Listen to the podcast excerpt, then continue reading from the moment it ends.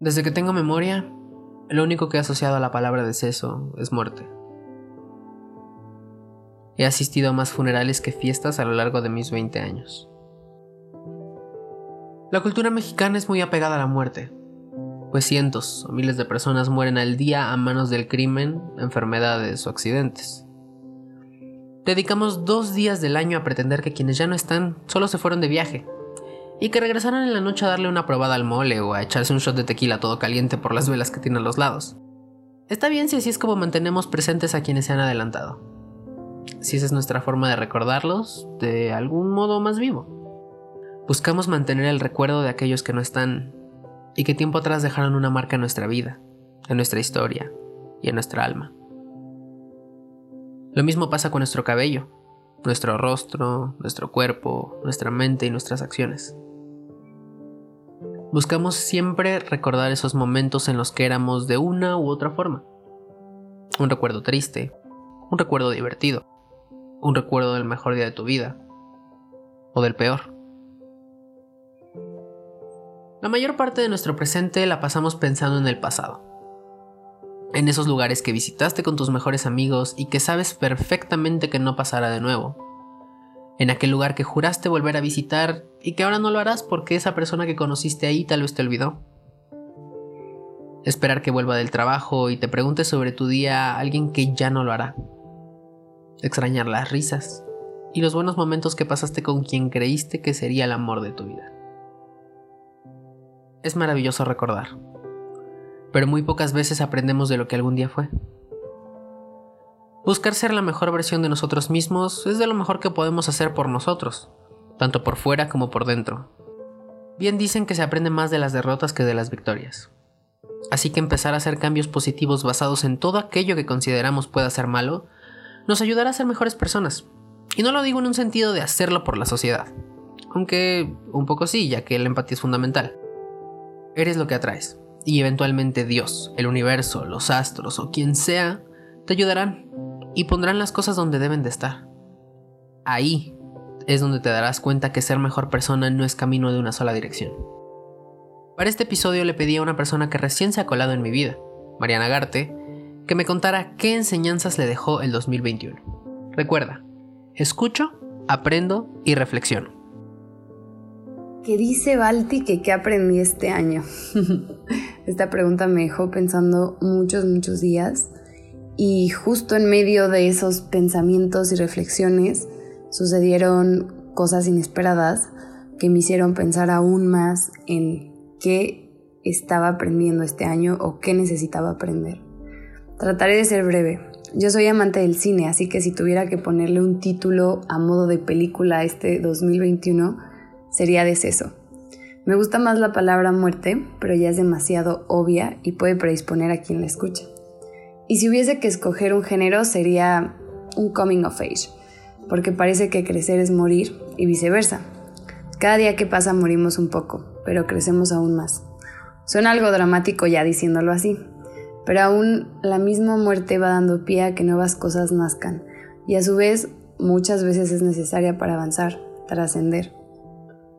Con esto me refiero a muertes como de malos hábitos o de relaciones que de plano no nos están ayudando para nada. Pasé los últimos dos años con miedo a la muerte, al igual que el 90% del mundo, si no que más. Supongo, y más específicamente, que tenía más miedo a contagiar a alguien de mi familia de COVID y que la muerte visitara nuestras vidas a causa de eso. Ser yo la causante. Durante un buen tiempo dejé de ver a mis papás y a mis abuelos por ser las personas más vulnerables. Pero hace unos meses mi abuela tuvo una operación y su recuperación implicaba muchos cuidados. Luego de una semana pesada, mi mamá me pidió apoyo para atender a mi abuela y yo no sabía que ya tenía dentro de mí el bicho. No sabemos con certeza si fui yo la que la contagió o no, pero mi duro y estricto carácter me repite que así fue. Le tuve tanto miedo a la muerte, pero el miedo no evita que lo que se teme sucede. Es una de las muchas cosas que aprendí. Creemos que en nuestras manos está el poder de la vida y de la muerte, pero no es así. Como diría una amiga, creemos que el control existe, pero es solo una ilusión. Jugamos a ser dioses y nos encanta creer que hay algo de soberanía y omnipotencia en nosotros, pero no, no somos Dios. Nada de lo que hagamos puede cambiar el hecho de que ya cada uno tiene destinado el día en que llegamos a esta vida y el día en que nos toca partir, dejar de existir. Quizás sí, nuestras decisiones alterarán la manera en la que llegamos a ese fin, pero no el momento en sí mismo. Al menos eso creo. Así que la culpa, el hubiera y la añoranza, aunque son inevitables en ciertas ocasiones, no deberían de ser permanentes. Definitivamente lo más fuerte de este año fue la pérdida de mi abuela, y su partida en un momento en el que mis papás estaban delicados de salud por el mismo virus que la mató.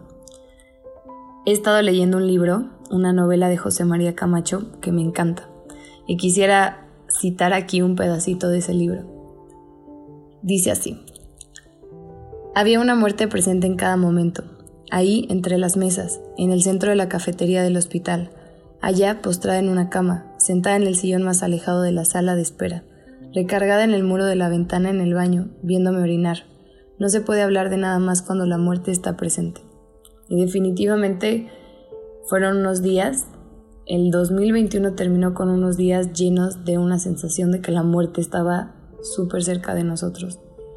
Desafortunadamente sí estuvo cerca de mi abuela, muy cerca, pero gracias a Dios mis papás superaron esa enfermedad y la muerte parece un poco más lejana, parece que las enseñanzas y aprendizajes vienen siempre acompañados de golpes y momentos duros.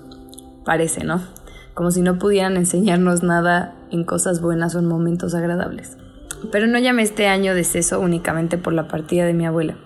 También fue un año en el que perdí mi salud, perdí mi rostro como lo conocía después de cinco intervenciones quirúrgicas, Perdí el control, mi seguridad, cierta inocencia, un par de expectativas, 365 días de vida y un poquito de paz. Sé que eso significa muerte, pero para mí es también un sinónimo de pérdida. Y estas pérdidas me enseñaron a que me toca disfrutar, aprender, amar y agradecer lo que ahora tengo. Abrazar a los que están a mi lado y procesar mis pérdidas sin olvidarme de lo que aún tengo, de lo que aún vive, de lo que aún no pierdo y dejar de abrazar la culpa, el hubiera y los remordimientos. No sé qué hayas perdido este 2021 y sé que mi mensaje suena un poco dramático y abrumador porque la vida en sí está llena de constantes pérdidas, pero deseo que cada pérdida pueda convertirse en fuerza y a su vez pueda dar pie a que nuevas cosas nazcan, a que crezcas y a que aún en medio del dolor de esas pérdidas puedas encontrar la belleza oculta que siempre hay algo bello en medio de todo. Y ya, le doy muchas gracias a Diego que me hizo esta pregunta porque me está ayudando mucho a procesar lo que sucedió en el año y sobre todo lo que sucedió al final del año. Y pues me quedo con eso. Y espero que de algo pueda servirles escuchar este pequeño corte eh, dramático, que más bien era un coming of age, pero creo que este año fue un poco más un drama. Y pues nada, que siempre, siempre hay cosas bellas aún en medio del dolor y siempre sigue habiendo vida aún en medio de la muerte o de la pérdida.